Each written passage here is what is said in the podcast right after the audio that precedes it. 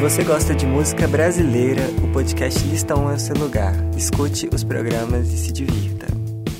Olá pessoal, tá começando mais um Lista 1 e como prometido no programa anterior, hoje eu vou comentar as principais atrações brasileiras do Lollapalooza. Começando com a Letrux. Ninguém perguntou por você. A artista carioca que animou o palco Adidas com um telão vermelho, com roupas vermelhas, batom vermelho, unhas vermelhas, banda e luzes vermelhas. Para um bom entendedor, meia palavra basta. O show contou com várias manifestações políticas contra o presidente atual, contra a prisão política do ex-presidente Lula e também contou com várias homenagens à variadora Marielle Franco. Letrux, que lançou recentemente o álbum Letrux em uma noite de climão, com seu rock oitentista bem humorado e agitou o, o festival no segundo dia da sua edição de 2019. A segunda atração a ser comentada pelo Lista 1 é a cantora Duda Beach.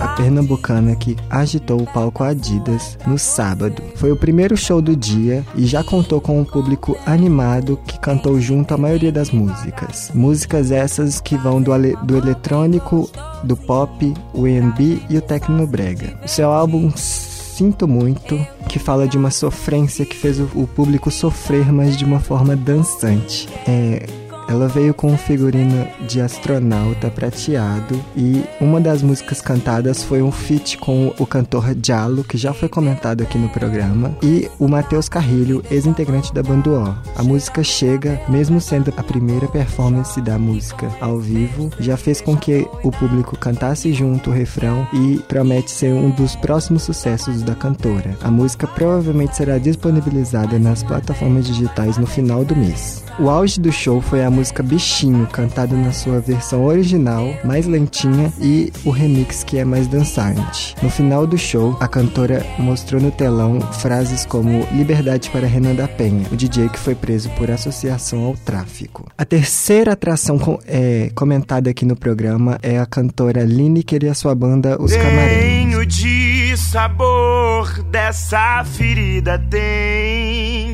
que germina na pele. A banda paulista, que em 2018 teve seu show interrompido por problemas técnicos, voltou ao Lollapalooza no sábado pelo palco Onyx, mostrando todo o seu soul e o R&B. Um repertório bastante calmo, Lineker mostrou seu novo álbum Goela Abaixo e também mostrou os seus maiores singles como Zero e Remonta. No show também houve bastante manifestações contra o presidente. A quarta atração a ser comentada aqui no Lista 1 é o rapper BK. Quando vi você chegar, você. Eu arrumei toda a casa, joguei fora as lembranças que não servem mais pra nada o carioca que embalou o palco Budweiser no domingo, apresentando seus grandes sucessos, o álbum Gigantes e o álbum Castelos e Ruínas. O show dele é dividido em três partes, onde na primeira parte aparece o rap mais engajado socialmente, na segunda, o rap romântico e a terceira, o batidão pula-pula. Músicas com mais impacto ao vivo é uma das principais características do show do BK. O rapper Jonga apareceu disfarçado na plateia, e mesmo com a plateia que está estava presente estando bem engajada e animada durante o show do rapper, a plateia foi uma das mais vazias do festival. Mas, mas vale recordar que o público do Lollapalooza não costuma gostar muito de rap e este ano foi, um, uma, foi o ano em que teve, tiveram mais atrações desse, desse gênero musical. A quinta atração a ser comentada aqui no Lista 1 é a banda Scalene.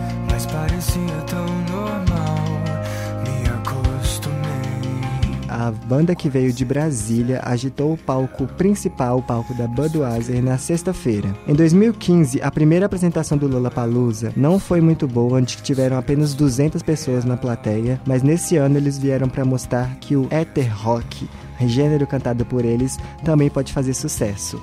A maioria das músicas tocadas foram dos últimos lançamentos, o álbum Magnetite e o EP Max Genetite. Durante a faixa Distopia, imagens de políticos como Bolsonaro e Aécio Neves no, apareceram no telão, e ao fim da música vieram gritos contra o presidente eleito. Após ganhar um Grammy Latino e ficar em segundo lugar no programa Superstar da Globo, a banda Scalene agitou a plateia durante o terceiro dia do festival. Mais uma atração a ser comentada aqui no Lista 1 é o, é o trio Tribalistas, Marisa Monte, Carlinhos Brau e Arnaldo Antunes.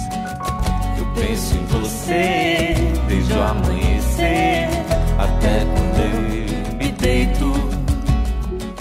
agitaram o palco Budweiser na sexta-feira, com uma plateia bastante animada cantando em coro. Sucessos dos dois álbuns, além de músicas solo da Marisa, foram cantadas. Uma coisa que foi notada pela maioria dos jornalistas presentes é a falta de interação com o público, mas eles entregaram um show perfeitamente correto. Foi o último show da turnê do grupo e foi um esquenta para o principal show da noite, que foi a banda Arctic Monkeys. Então, gente, a última atração a ser comentada aqui foi a artista Isa. Embora, querendo nem voltar, penso duas vezes antes de falar, porque a vida é louca, mano, a vida é louca. Que agitou o domingo no palco Adidas, trazendo o seu álbum, o seu primeiro álbum, Dona de Mim. A cantora também apresentou covers de cantora como Lady Gaga e Rihanna. Com seu figurino, a cantora apareceu com um body com listras vermelhas, amarelas e verdes. O seu R&B, cantado com a música Pesadão, que contou com a participação de Marcelo Falcão, e depois dessa música apareceu um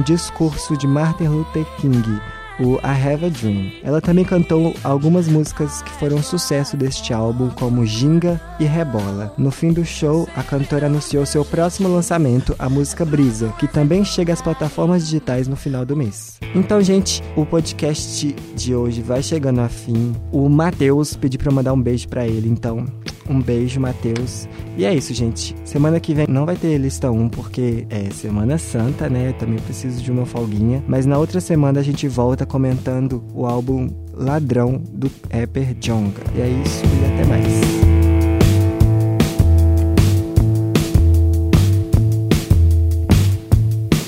Essa produção é do Lab SG, onde você vem aprender